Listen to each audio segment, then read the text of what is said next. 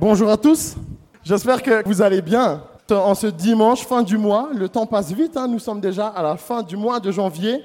Les amis, qu'est-ce qui se passe là dans notre pensée? Qu'est-ce qui se passe dans notre cœur? Est-ce qu'on pense euh, au bon poulet qui nous attend à midi? Est-ce qu'on pense à, plutôt euh, à ce qu'on doit faire à 16h ou demain matin? Peut-être ici, il y a des mémoires à écrire. Il y a un peu de ça, je pense. Alors je vous propose de prier pour enlever ça, mais quand on fait le vide, on doit le remplir et on va le remplir du Seigneur. Alors prions. Seigneur, nous venons à toi pour te déposer notre cœur troublé. Troublé par mes actions mauvaises, troublé par le dispute de cette semaine, par mes craintes pour demain. Mon cœur est troublé par la frustration et l'amertume. Mon cœur est troublé parce que je traverse le désert. Mon cœur est asséché, mais je viens à toi et nous venons vers toi pour recevoir l'espérance à travers la parole et nous donner l'Esprit Saint pour ouvrir notre cœur et nos yeux. Enlève les préoccupations pour ne laisser la place qu'à toi. Amen. Imaginons que dans les allées qui viennent là, il y a une femme, un homme qui, qui vient ici et vient se présenter à la barre devant le juge. Imaginons ici devant. Et puis euh, le juge consulte son dossier et il pose la question de quoi est cette personne est accusée? Il ouvre le dossier, il regarde son, casier et puis euh, il dit euh, ceci il est accusé du mal. L'homme et la femme qui est en, ou la femme en face de moi est accusé du mal, d'un mal qui est incurable, un mal qui ne peut pas être enlevé.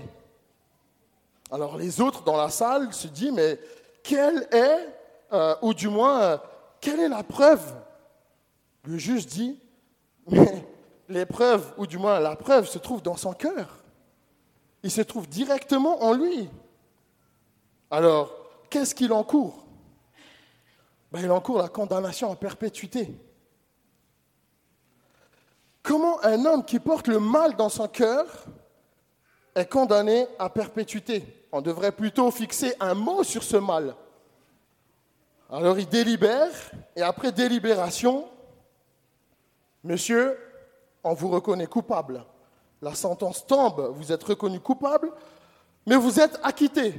Certains reconnaîtront cette fameuse carte. Vous êtes libre. Aucune charge n'est retenue. Votre casier se vide. Et puis le, jugement s'arrête là. On remet à l'homme sa carte de libération et il part. L'homme, et ou cette personne, la femme, quitte le tribunal. Il fait 100 mètres, carte en main. Il sait qu'il sera toujours acquitté, mais qu'est-ce qu'il fait? Il commet à nouveau une faute. Il commet le mal. Alors on pourrait peut-être se dire, quelle serait notre réaction face à ça? Il est reconnu coupable et c'est lui qui est censé purger sa peine. Mais loin de là, il reçoit une carte, il est libéré et ça devrait pourtant changer sa vie. Face à l'accusation qui lui est portée, qui est le mal, finalement, il est acquitté et ça, ça devrait changer ses perspectives. Non, il commet à nouveau des actions qu'il a condamnées juste avant et il continue à sombrer.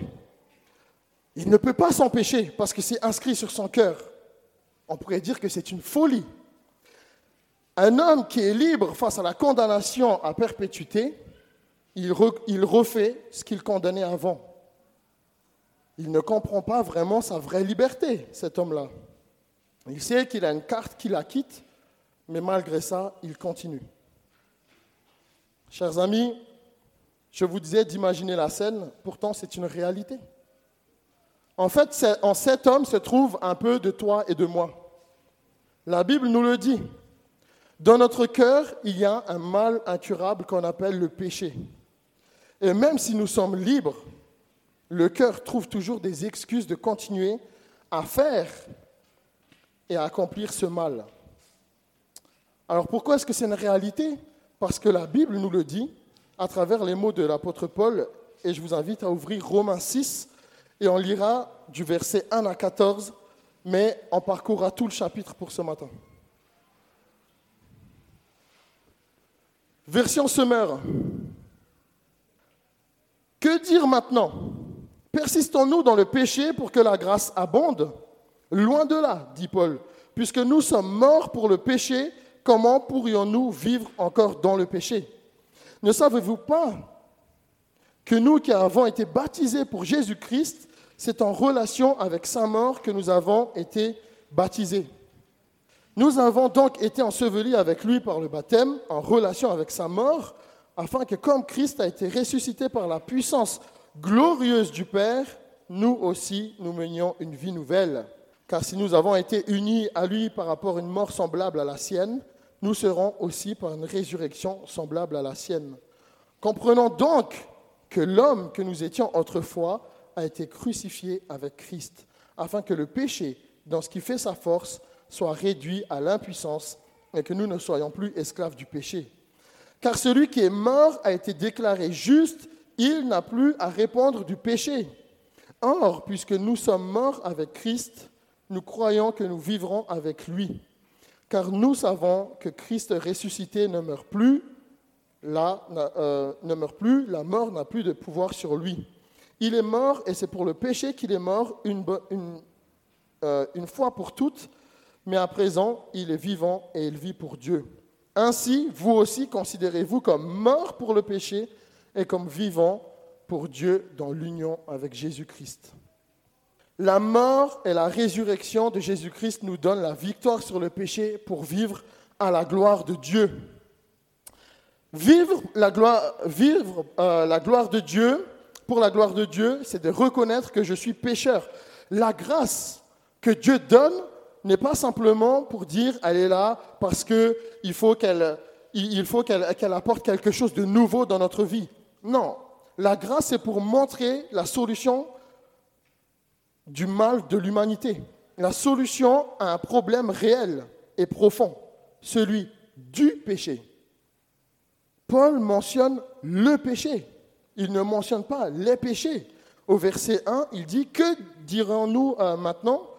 Persistons-nous dans le péché pour que la grâce abonde?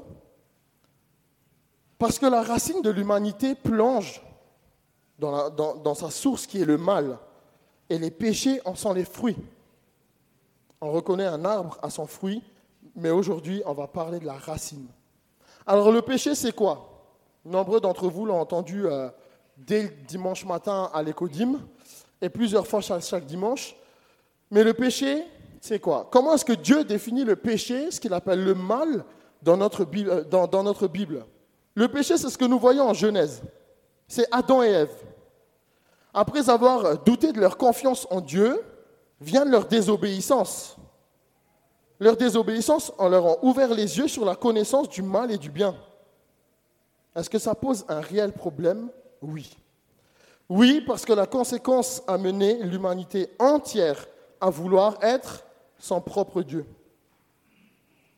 Comment est-ce que je puisse être mon propre Dieu? Est-ce une réalité? Non plus. Une fausse promesse que le diable a soufflée dans notre oreille c'est de savoir qu'on est capable de décider pour nous-mêmes. Et ce n'est pas le rôle de l'homme. Ce n'est pas notre rôle de décider de ce qui est bon, d'autant plus pour le monde et pour soi. Et ce n'est pas notre rôle non plus de ne plus laisser Dieu faire. La nature humaine est conditionnée par, cette confiance brisée en Dieu et ça nous pousse à vivre une vie ratée. Alors une vie ratée. Est-ce que ma vie est ratée? Si je regarde à, peut-être à mon travail, je pense que le travail est bon. Si je regarde à ma condition de vie, bah, je pense que je ne manque pas de grand-chose. Alors si extérieurement, peut-être que ma vie n'est pas ratée, intérieurement, on ne peut pas lutter contre le mal, et c'est ça une vie ratée. C'est qu'elle n'atteint pas son but essentiel. Et le but essentiel de chaque humain, c'est d'aimer Dieu. Est-ce qu'on veut en voir la preuve? La preuve, nous la voyons tous les jours. Il suffit d'ouvrir le journal de 20 heures et en voir ce qu'on est les conséquences. Peu importe là où nous posons les yeux, Madagascar, Afrique, au loin, il y a un drame qui se joue actuellement. Notre manque d'amour pour Dieu a des conséquences directes sur les autres. Notre péché de vouloir être notre propre Dieu a des conséquences sur les autres.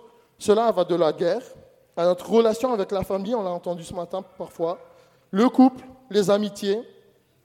Et puis il y a une autre conséquence du péché, c'est la manière dont il a tendance à nous tromper nous-mêmes.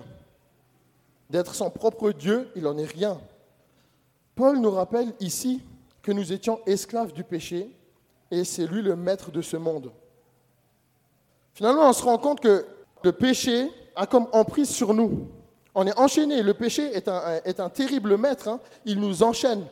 Et souvent, les chaînes nous rappellent une sombre euh, période de notre histoire, l'esclavagisme. On est décisionnaire de rien. On est enchaîné à lui. Il cherche à contrôler notre corps. C'est ce que le verset 6 nous dit. Un exemple de savoir qu'on est enchaîné au péché. Les parents. Je pense que vous n'avez pas appris à vos enfants à mentir n'est-ce pas? Et je ne pense pas que l'école apprend à l'enfant à mentir. Pourtant, le mensonge vient très tôt.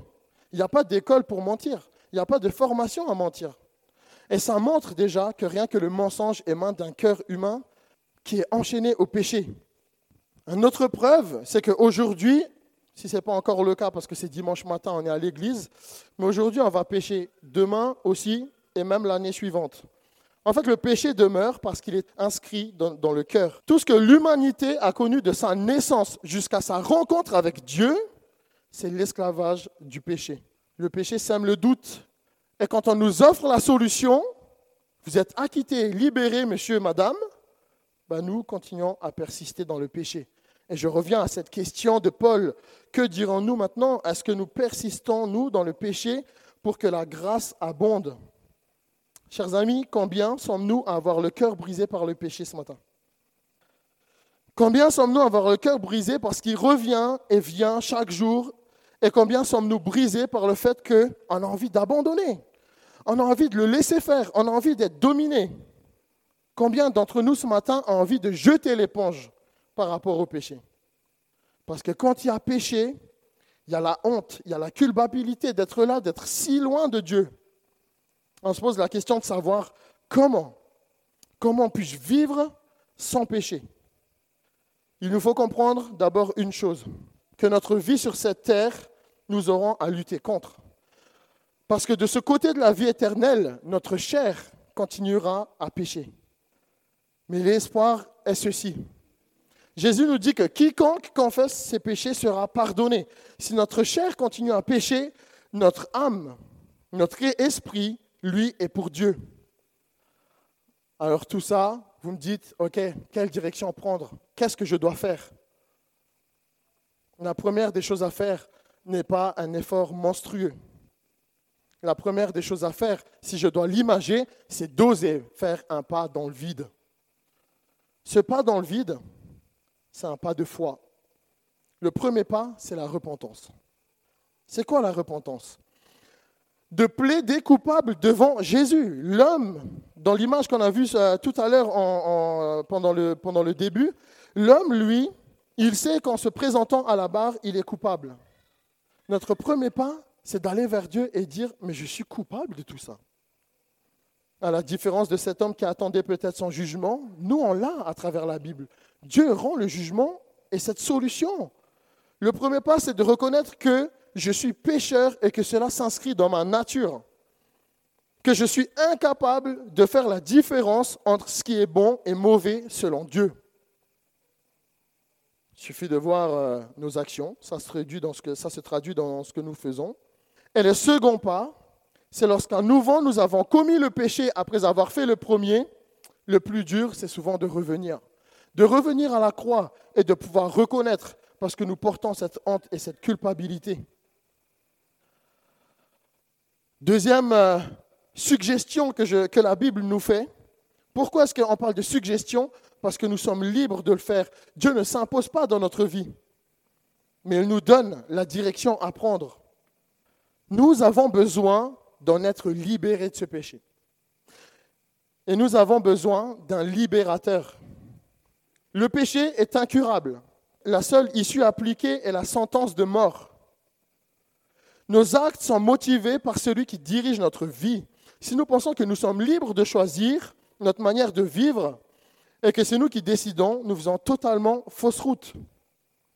Parce qu'au fond, quand on fait du mal, nous sommes pleinement déjà coupables mais c'est surtout que le mal n'apporte jamais la paix.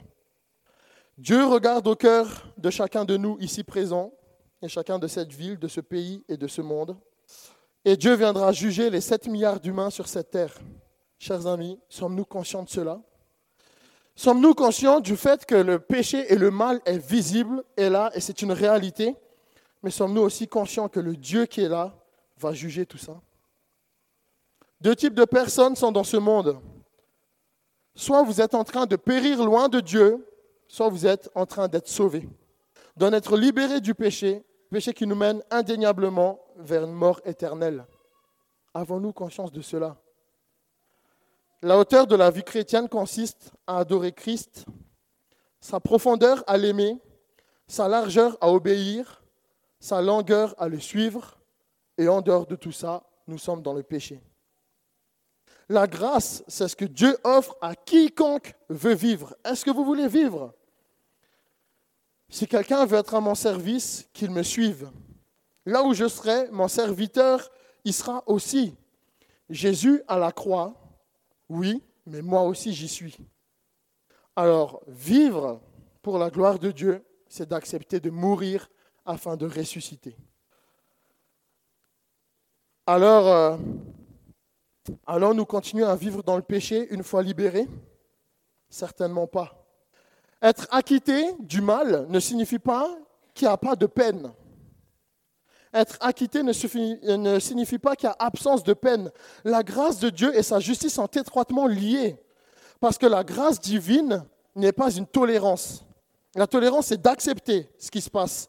Dieu est saint et ne peut pas tolérer le mal. Ce qui nous libère, c'est qu'un homme innocent a pris la colère du jugement que moi et toi nous portons et à laquelle nous avons été destinés. Si Dieu peut user de la grâce envers nous, c'est parce que sa justice a été satisfaite. Ça veut dire quoi? Ça veut dire que Jésus est ressuscité. Parce que Jésus, en donnant sa vie, il a vidé la coupe de la colère de Dieu. Pourquoi il est mort? C'est parce que quelqu'un devait payer le prix. Et Jésus y a payé le prix. Mais pourquoi est-ce que la gloire aujourd'hui de Dieu est une belle espérance? Premièrement parce qu'il l'a fait pour nous, il a, il a offert le pardon, la justice et la liberté dont nous avons besoin. Même quand, notre cœur se rebelle et que nous voulons toujours vivre loin de lui, il l'a fait par amour. Jésus nous aime et il l'a montré. Et ça, c'est aussi une réalité. Regardons. Dieu haït profondément le mal. Pourtant, sa grâce surpasse le mal. Sa grâce surpasse ce mal à travers le sacrifice de Jésus-Christ. Que Dieu permette un tel sacrifice, c'est une grâce. Jésus est devenu un tel sacrifice, c'est une grâce. C'est pour cette manière que Dieu répond aux profondes blessures de notre humanité et aux profonds problèmes de ce monde qu'est le péché. En tout ce que Paul dit au verset 2, Loin de là, puisque nous sommes morts pour le péché, comment pourrions-nous vivre encore pour le péché? Verset 5. Car si nous avons été unis à lui par une mort semblable à la sienne, nous le serons aussi par une résurrection semblable à la sienne. Verset 6, on enchaîne. Comprenons-nous donc que l'homme que nous étions autrefois a été crucifié avec Christ afin que le péché, de ce qui fait sa force, soit réduit à l'impuissance et que nous ne soyons plus esclaves du péché. Verset 8. Or, puisque nous sommes morts avec Christ, nous croyons que nous vivrons aussi avec lui. Est-ce que vous avez remarqué chacun de ces passages? C'est que s'il y a la mort, il y a résurrection. Paul commence par dire, si nous, étions morts, si nous, étions unis à Christ dans sa mort, vienne la résurrection. Vivre pour la gloire de Dieu, c'est vivre pour la résurrection de Christ. Dieu ne cherche pas à améliorer l'homme. Il désire nous transformer et le péché ne peut plus rien à un mort. C'est la foi chrétienne, la réalité de la grâce. Et la réalité de la grâce ne polie pas l'extérieur, mais change radicalement notre intérieur. Dieu nous dit que nous, en tant qu'enfants de Dieu, notre vie ne s'arrête pas là. Parce que si nous mourons, le péché s'arrête et le péché est réduit, sa puissance est réduite. Il ne peut plus agir sur notre corps. Et c'est là où Dieu nous donne une vie nouvelle. Cette vie nouvelle, nous l'avons tous passée. Symboliquement, c'est les, eaux du baptême.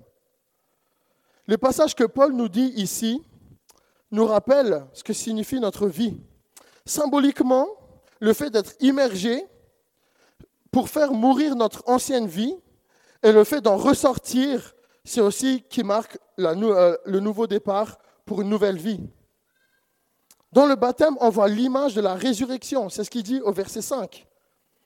Il faut mourir pour pouvoir naître de nouveau. La victoire sur le péché, c'est d'accepter de s'identifier à Jésus-Christ, mourir avec lui et vivre sa résurrection avec lui. C'est l'image visible de l'extérieur d'une expérience intérieure. Qu'est-ce que cela implique, ce nouveau départ? Ce nouveau départ, il implique quoi? Il implique que notre relation au, péché est totalement nouvelle. Ce péché qui nous colle à la peau, avec qui on veut absolument s'en séparer, il n'est plus, il n'a plus d'emprise sur nous. Le péché est dans le cœur et le seul moyen est d'y mourir pour recevoir la vie. Alors, c'est peut-être l'occasion de nous rappeler de notre baptême. Qu'est-ce que cela implique pour nous aujourd'hui? Quelqu'un qui lutte, qui lutte avec l'addiction de l'alcool ou avec, le, ou avec euh, le péché sexuel, lorsqu'il meurt, son corps est mort à toute stimulation. Alors beaucoup d'exemples sur la mort, mais je vous rassure, ce n'est pas une incitation à mettre fin à notre vie. La mort n'est pas le but, mais le passage obligé pour échapper à notre état. C'est surtout une illustration, mais surtout une réalité de mourir au péché, de sorte que nous ne devrions plus continuer dans le péché. Ça nous oblige à regarder vers l'avant pour se tourner vers un avenir entièrement nouveau, repartir à zéro, que toutes les erreurs du passé soient effacées, que le casier judiciaire soit vide, que l'avenir est une page blanche qui s'ouvre dont le Dieu en est l'auteur cette fois-ci. L'histoire ne s'est pas arrêtée à la mort de Christ. On serait les plus malheureux ce matin si c'était le cas. Ce qui fait notre espérance et pourquoi nous avons la foi aujourd'hui, c'est que Jésus est ressuscité.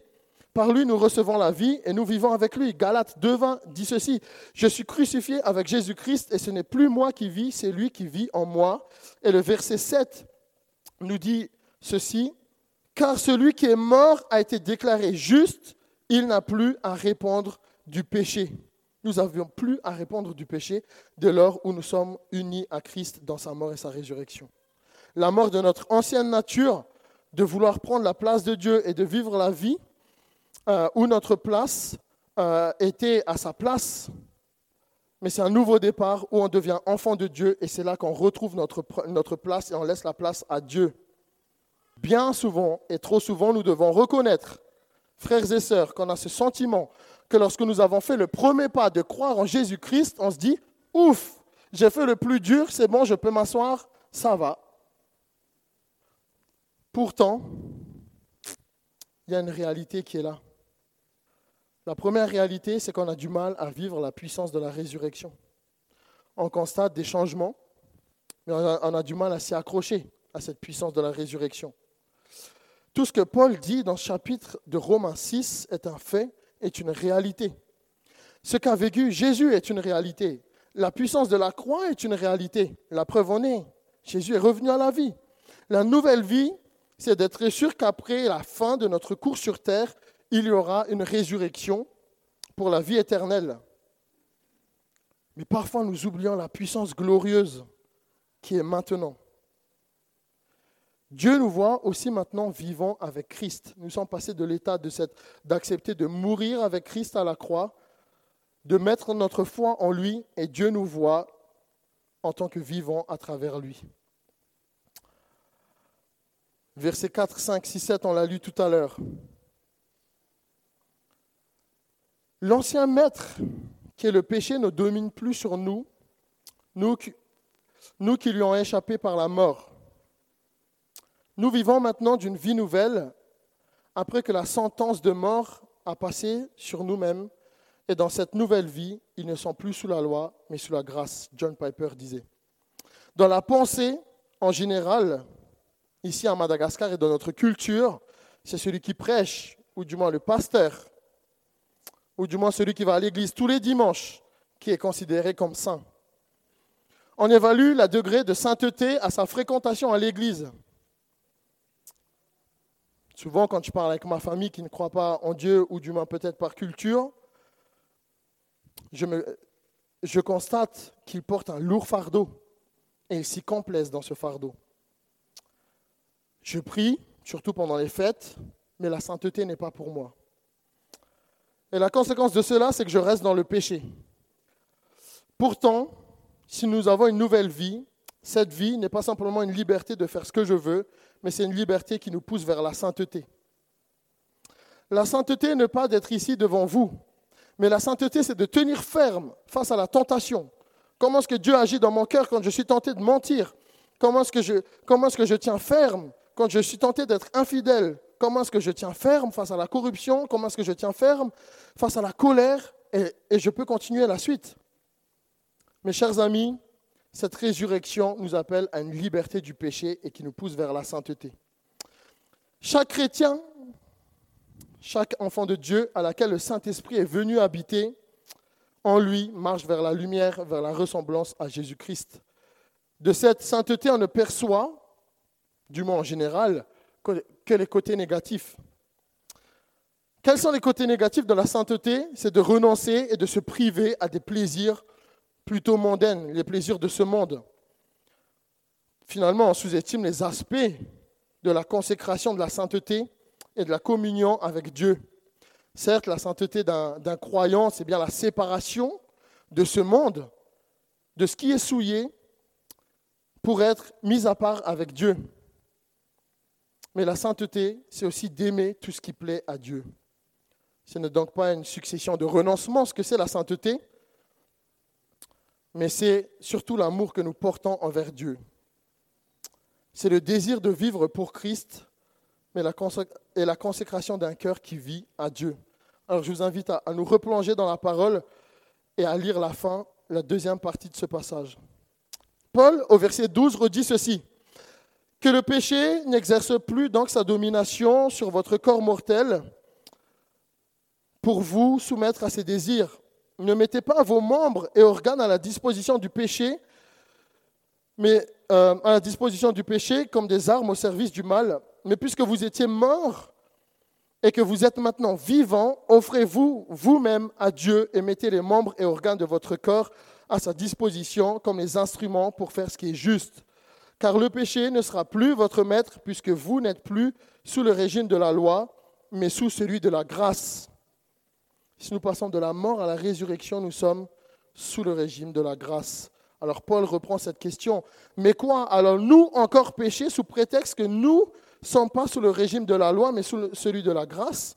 Loin de là, il y a une double affirmation, verset 1, verset 15. Ne soyez pas quand vous ne savez pas, ne savez-vous pas, excusez-moi, qu'en vous mettant au service de quelqu'un comme des esclaves pour lui obéir, vous êtes effectivement les esclaves du maître à qui vous obéissez ou bien du péché qui entraîne la mort, ou bien de l'obéissance qui conduit à une vie juste. Mais Dieu soit loué. C'est là notre espérance. Si autrefois vous étiez les esclaves du péché, vous avez maintenant obéi de tout cœur à l'enseignement fondamental auquel vous avez été soumis, et à présent, affranchis du péché, vous êtes devenus esclaves de la justice. Je parle ici d'une manière très humaine, dit Paul, à cause de votre faiblesse humaine, euh, faiblesse naturelle. De même que vous avez offert autrefois les membres et organes de votre corps en esclaves pour agir d'une manière immorale et qui ne respecte pas la loi de Dieu, offrez-les maintenant en esclaves à la justice pour devenir saints dans votre être et votre conduite. Lorsque vous étiez encore esclaves du péché, vous étiez libres par rapport à la justice. Or, quels fruits portez-vous alors Des actes qui vous, font rougir de honte aujourd'hui, car ils conduisent à la mort maintenant affranchi du péché et devenu esclave de Dieu, le fruit que vous portez, c'est une vie sainte. Et le résultat auquel vous aboutissez, c'est la vie éternelle, c'est le salaire que verse le péché, c'est la mort, mais le don de la grâce que Dieu accorde, c'est la vie éternelle dans l'union avec Jésus-Christ, notre Seigneur. Vivre pour la gloire de Dieu, c'est de désirer vivre vers la sainteté. Le premier pas de foi auquel nous devons faire, c'est de croire que notre vie éternelle se trouve en la foi de Jésus-Christ seul, sur la base de ce qu'il a accompli sur la croix, par sa propre volonté et son amour. Est-ce que vous le croyez? Si votre réponse est oui, sachez qu'un chemin nouveau s'ouvre à vous et à chacun de nous. Ce chemin qui mène vers la ressemblance de Christ. Nous pensons qu'être avec Dieu, c'est vivre des choses extraordinaires, des émotions, une vie de rêve avec plein de choses, des voyages, un compte garni, la famille idéale, le mariage. Oui, c'est vrai. Et tout cela viendra si Dieu juge utile. Mais s'arrêter et limiter Dieu à ça, c'est réduire totalement la grandeur de la grâce. Et Paul dit que Jésus-Christ est mort pour le péché une bonne fois pour toutes. Jésus nous dit en premier de chercher d'abord le royaume des cieux, en d'autres mots, chercher d'abord la sainteté. De cette vie de sainteté, comme je disais tout à l'heure, on s'aperçoit qu'il faut finalement se priver, se renoncer. Mais non, la vie de sainteté, c'est vivre pour Dieu. Nous lisons au verset 17. Verset 17, il dit, Mais que Dieu soit loué, si autrefois vous étiez les esclaves du péché, vous avez maintenant obéi de tout cœur à l'enseignement fondamental auquel vous avez été soumis. Verset 20, et 20, 20 euh, à 22 dit, Lorsque vous étiez encore esclaves du péché, vous étiez libres par rapport à la justice. Or, quels fruits vous portez alors Des actes qui vous font rougir de honte aujourd'hui car ils conduisent à la mort. Mais maintenant, cela engendre le fait que nous sommes ressuscités avec Christ, maintenant, affranchis du péché et devenus esclaves de Dieu. Le fruit que vous portez, c'est une vie sainte. Et le résultat auquel vous aboutissez, c'est la vie éternelle. La grâce, c'est l'amour qui est versé dans notre cœur et nous affranchit du péché et nous donne le fruit que nous portons. La grâce est versée dans notre cœur ce n'est pas un fruit que nous devons produire, ce n'est pas un effort que nous devons produire. C'est un fruit que nous portons, à laquelle nous devons le faire grandir. La grâce est déjà en nous et elle doit grandir. Elle doit grandir ici-bas et la vie, euh, la, vie sainte est possible en attendant aussi l'aboutissement de la vie éternelle. Jésus est, personne, euh, Jésus est saint et personne ne l'est. Et très certainement que nous, on peut se dire aussi, mais personne n'est parfait la sainteté n'est pas atteignable. Oui, c'est vrai, et aucun d'entre nous ne peut la vivre, selon ce que la Bible dit de la sainteté. Mais le danger, c'est de penser le contraire, que nous n'en sommes pas capables. Parce que la piété n'est pas accessible. On se dit que nous ne sommes pas capables. Tout comme la mort est une réalité, la résurrection est une réalité. Les enfants de Dieu peuvent être saints, non pas parfaitement, mais de manière sincère et de manière à réellement plaire à Dieu. Alors oui, chers amis, il existe une bonne façon de vivre qui plaise à Dieu. verset 18, il le décrit. Et cela ne se résume pas du fait que Dieu l'a dit et faites-le. Ça se résume plutôt au fait de voir que Dieu l'a fait et nous pouvons le faire. Parce que Dieu a donné la liberté et c'est de pouvoir être ce que nous devons être des enfants de Dieu qui comptent sur lui, des enfants de Dieu qui se projettent et qui projettent l'image de Christ par rapport au monde. Si je demandais euh, à tous les cuisiniers présents ici euh, comment on fait un bon enubrit, chacun va dire il faut de la viande, de bœuf, etc. Oui, on va se retrouver dans nos ingrédients, mais la différence sera que chacun voudra faire à sa sauce. Non, ça ne passe pas comme ça avec Jésus-Christ.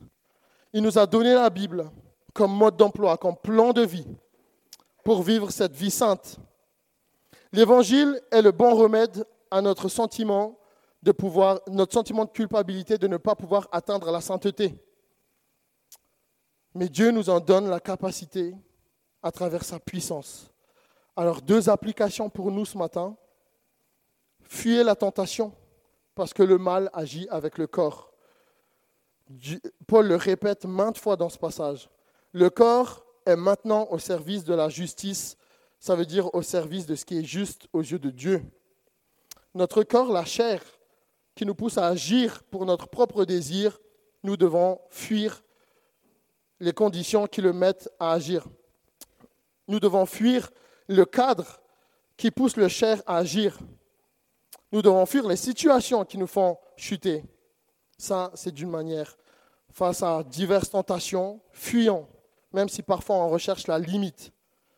on va jusqu'au bout pour savoir est-ce que je suis fort, solide pour résister. Mais finalement, la seule manière de, faire, c'est de fuir. Fuir tout cela.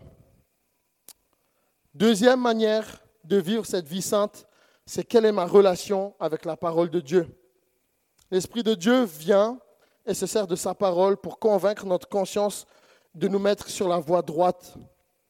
Nous sommes gardés sous le contrôle de Christ quand nous sommes gardés dans sa parole. Prendre ce temps et d'en faire notre essentiel de la parole de Dieu, c'est de faire de notre Père notre essentiel parce que c'est lui qui nous met sur, la marche par rapport à la sainteté. Cette parole, c'est ce que Jésus a utilisé quand il a été tenté dans le désert. Et c'est sur cette même parole qu'il a assis son autorité pour nous aujourd'hui afin de vivre la sainteté. Alors, chers amis, le chemin vers la sainteté n'est pas une option. Le prisonnier doit comprendre qu'il n'est pas simplement libéré de ses accusations, mais aussi qu'il est libéré de ses actes. Une nouvelle vie l'attend, non plus esclave du péché, mais de Dieu. Ce Dieu qui nous justifie devant le jugement et qui nous donne une direction claire. Mon fils marche vers la sainteté. La grâce impacte le cœur, notre pensée et notre amour pour Dieu. Et toute la puissance de la croix réside dans le fait que le Dieu qui juge et qui haït le péché accorde tout autant la grâce. Et ça, c'est le plus, plus beau cadeau que nous pouvons recevoir. La puissance de Dieu pour sauver les pécheurs des horreurs de l'enfer et de vivre notre voyage sur terre de la plus belle des manières. Alors je vous invite à, prendre un temps personnel, un temps de silence. Oubliez ceux qui sont à côté de vous et présentez-vous devant Dieu tel que vous êtes dans l'état dans l'état que vous êtes actuellement. Après avoir entendu ce passage de Romains 6, à quoi est-ce que vous répondez à ce message? Quelle décision vous avez à prendre? Est-ce que je dois rétablir ma relation avec Dieu et revenir à lui? Peut-être. Mais prenez ce temps